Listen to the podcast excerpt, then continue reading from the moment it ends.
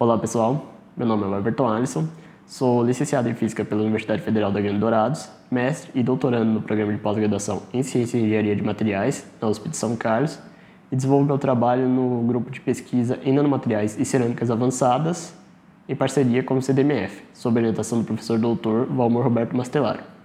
E dentro do centro, nós fazemos parte da divisão de meio ambiente. CDMF Pesquisa, um dropcast sobre as pesquisas desenvolvidas no Centro de Desenvolvimento de Materiais Funcionais, na voz dos próprios pesquisadores.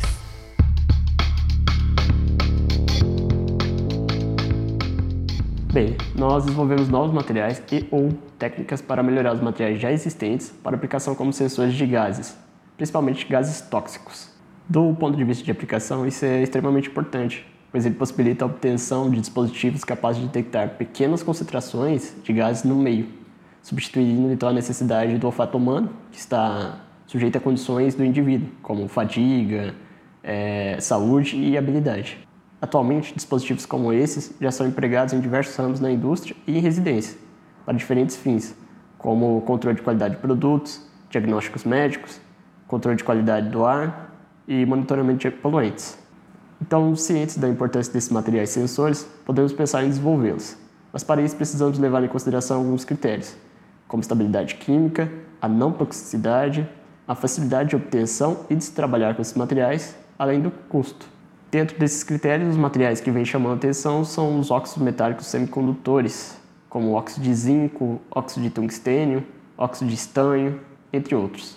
Durante o trabalho de mestrado, nós investigamos a possibilidade de melhorar esses óxidos via ataque químico, pois nós encontramos na literatura um trabalho de Ian e colaboradores, onde ele utiliza essa técnica chamada de texturização de superfície via ataque químico úmido para promover o aumento da porosidade em filmes finos de ZNO dopados com alumínio para aplicação como eletrodos frontais de células solares de silício.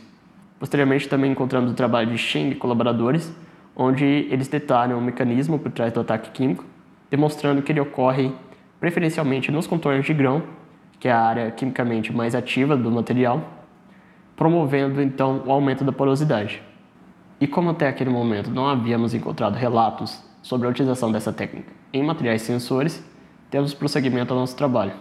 Os nossos resultados para o óxido de zinco demonstraram que após o procedimento houve um aumento da porosidade do material consequentemente um aumento da área superficial disponível para absorção de espécimes gasosas, levando então a um aumento significativo na resposta sensora do material quando ele foi exposto ao gás ozônio.